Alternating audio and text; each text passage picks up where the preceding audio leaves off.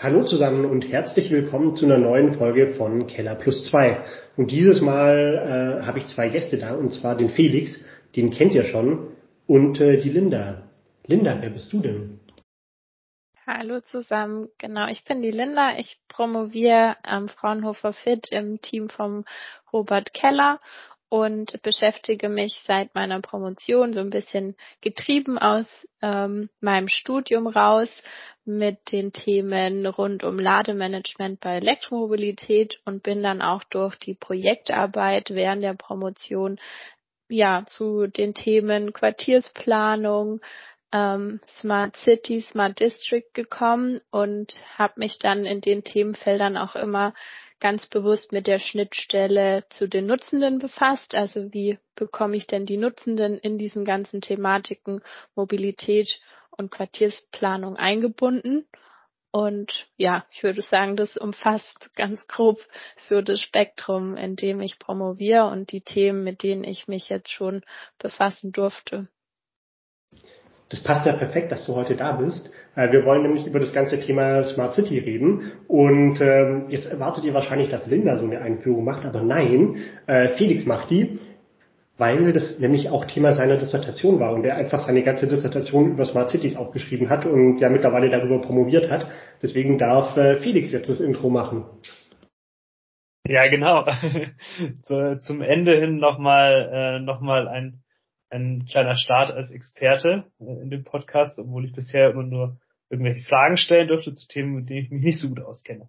Genau, Smart Cities äh, finde ich ein extrem spannender ähm, Teilbereich unserer Arbeit, vor allem weil man sich so gut vorstellen kann, ähm, selber in Smart Cities zu leben. Ja, manche von uns tun es vielleicht auch schon.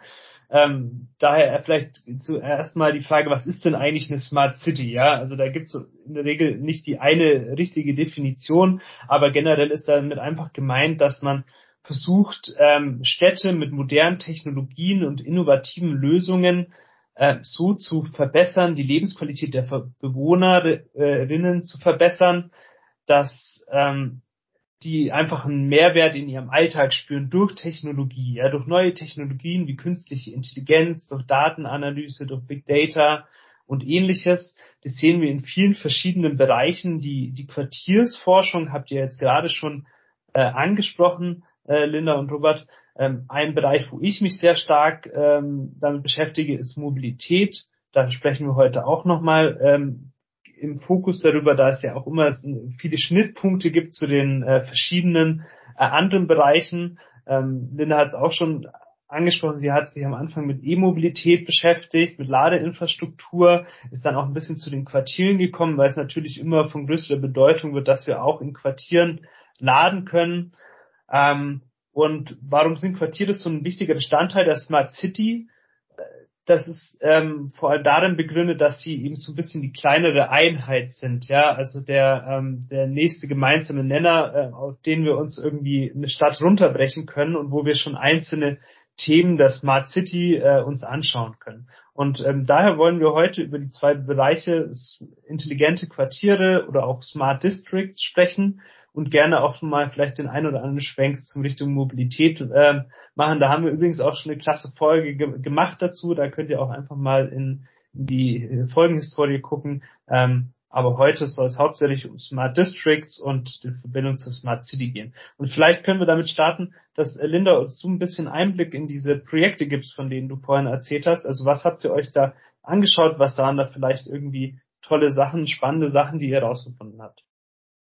Ja, super gerne. Genau. Felix hat es gerade schon gesagt.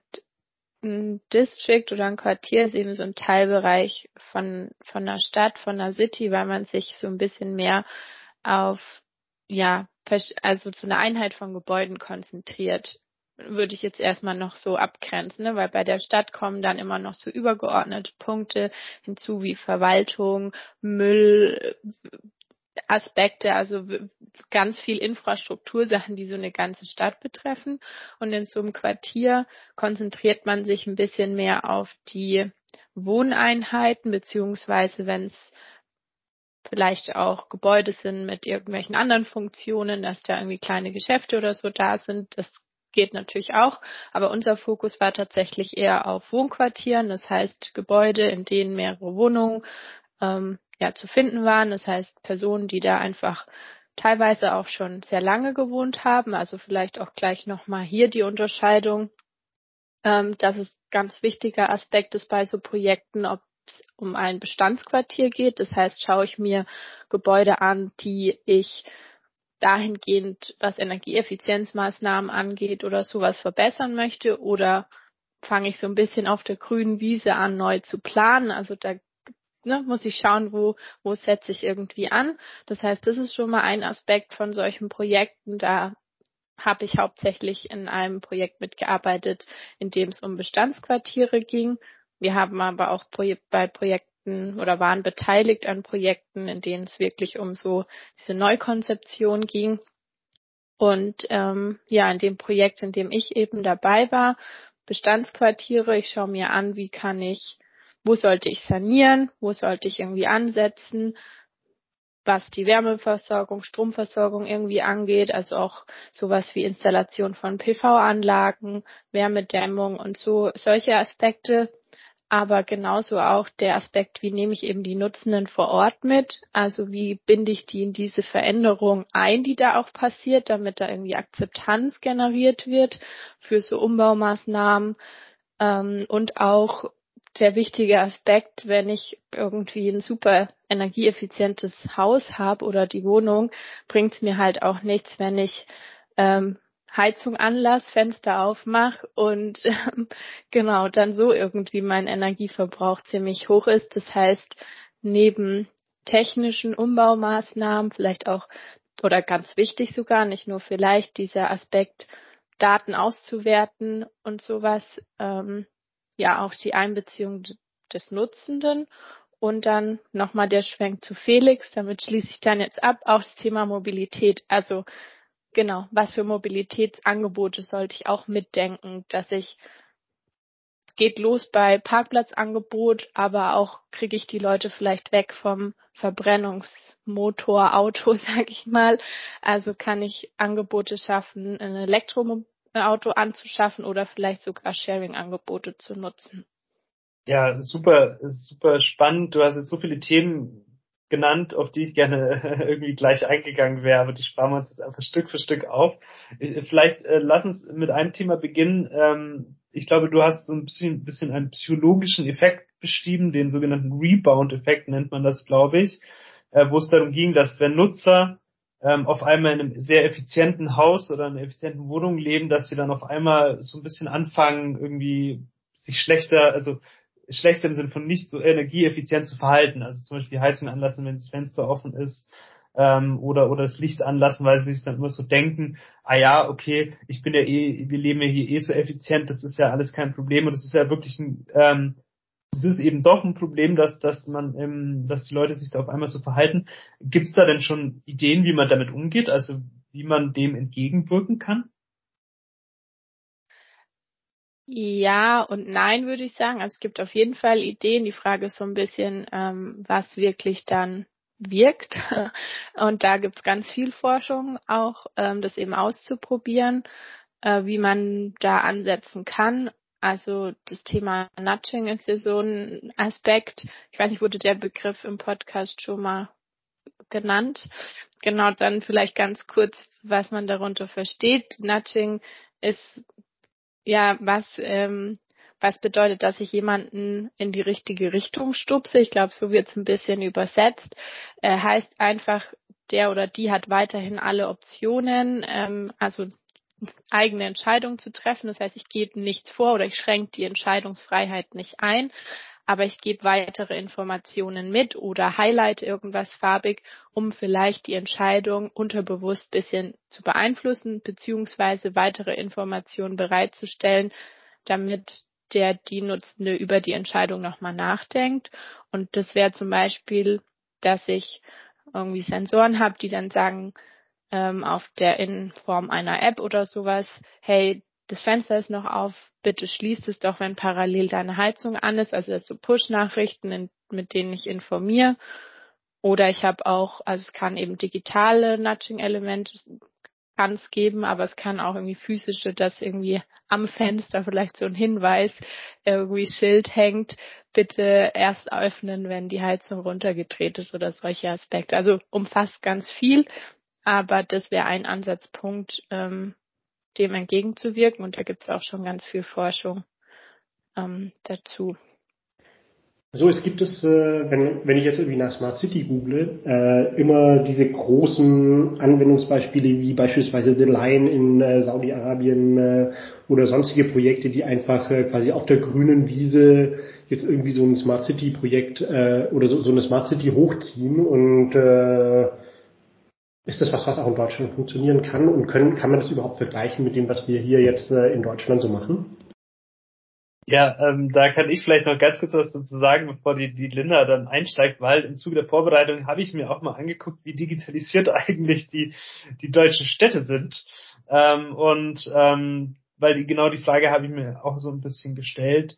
Und ich glaube, erstmal muss man sagen, dass es ähm, einfach erstmal muss man unterscheiden zwischen wirklich so neu, relativ neu geplanten Städten, ja, die es halt erst seit, keine Ahnung, 50 Jahren gibt oder die vielleicht sogar jetzt einmal bestehen, erst entstehen sind, so wie die Linda das vorhin auch beschrieben hat, und eben so Städten wie Köln, die es halt schon irgendwie seit der Römerzeit gab oder so. Ja, das kann man da nicht so ganz vergleichen. Und was ich mir mal angeschaut habe, ist, wie zumindest deutsche Städte untereinander an, abschneiden. Und ich kann ähm, aus einer kurzen Recherche sagen, dass die aktuell wohl äh, meist digitalisierte Stadt in Deutschland Hamburg ist Dabei hat man sich so Bereiche wie Verwaltung, IT und Kommunikation, Energie und Umwelt und Mobilität angeschaut. Ja. Dicht dahinter ist München, die schließen gerade so ein bisschen auf.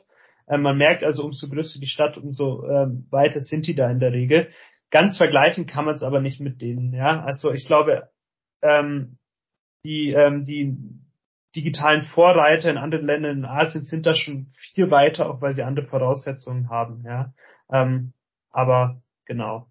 Von dem her da gar nicht mehr so viel mehr dazu. Robert? Ich, ich wollte tatsächlich auch noch auf einen anderen Punkt raus, äh, weil de facto sind es ja quasi alle, also wir haben hier unglaublich viel Bestand, mit dem wir entsprechend auch äh, umgehen müssen. Ähm, und da hatte ich überlegt, ob sozusagen das wirklich was ist, wo wir so viel davon übernehmen können, weil wir ja quasi äh, die, die ganze Zeit, egal wo wir über jetzt Smart City reden, äh, dann auf bestehende äh, Netzinfrastruktur, auf äh, Denkmalschutz äh, und so weiter und so fort stoßen und ähm, ob das dann quasi entsprechend und dann quasi auch natürlich immer das ganze Thema gehört mir das Nachbargrundstück äh, natürlich nicht. Äh, was muss ich da irgendwie alles beachten? Äh, muss ich da irgendwie drum rumbauen und so weiter? Und, und die ganzen Themen hatte ich eigentlich auch gemeint, äh, was wir da tatsächlich dann irgendwie davon übernehmen können und was nicht. Ja, ich glaube, das ist genau der Punkt, den ich auch ansprechen wollte, dass eben dieses von, von der grünen Wiese aus planen ist super spannend und ist auch wichtig, das zu tun, ähm, einfach um auch Neues auszuprobieren, aber auch wirklich in Deutschland würde ich jetzt sagen, ist halt der Großteil ist einfach Bestand und es ist auch auch nicht nachhaltig, wenn wir alles neu bauen und, und nicht schauen, wie wir den Bestand sinnvoll nutzen oder umbauen. Äh, zum einen eben, ja, ökologisch, ökonomisch und sozial, würde ich sagen, alle drei Aspekte. In allen drei Aspekten ist es irgendwie nicht nachhaltig. Ähm, genau, und würde ja auch, also kostet auch einfach unglaublich viel Zeit, die wir nicht haben. Also wir müssen irgendwie gucken, wie wir jetzt damit umgehen. Und ich glaube, vieles, was da ausprobiert wird, im Sinne von, welche Daten sind notwendig, wo sollten wir nachrüsten, damit wir da dann auch bessere Entscheidungen treffen. Da kann man was übernehmen. Aber ähm, so vom Scratch aus neu planen und neue Stadtkonzepte ist schwierig. Stehe. Ja, das kann ich mir wirklich sehr gut vorstellen. Äh, und ich glaube, das ist auch gerade Problem, was man immer mal wieder in den Medien hört, ja, also Stichwort ähm, irgendwie Heizungsumstellung, Wärmewende, super zentral für uns aus einer Nachhaltigkeitsperspektive, aber halt super schwer man über die Bürger mitnehmen muss, ja, und genau daran arbeitet ihr, ja. Also ähm, auf jeden Fall ein super relevantes und spannendes Feld, in dem man irgendwie was beiträgt zur nachhaltigen ähm, Gestaltung unserer Gesellschaft. Also super spannend.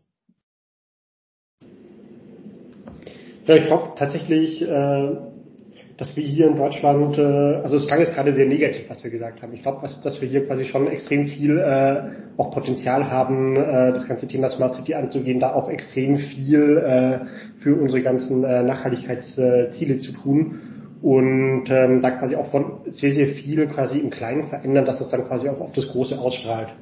Und äh, genau, euch beiden unglaublich vielen Dank auch äh, für die ganzen Perspektiven auf das Thema. Ich glaube, das war äh, wirklich nochmal total spannend zu hören, was da quasi wo passiert, wie die ganzen Dinge irgendwie einzuordnen sind. Äh, und äh, euch da draußen ganz vielen lieben Dank äh, fürs Zuhören. Macht's gut. Bis bald. Ciao. Ciao, ciao. Tschüss.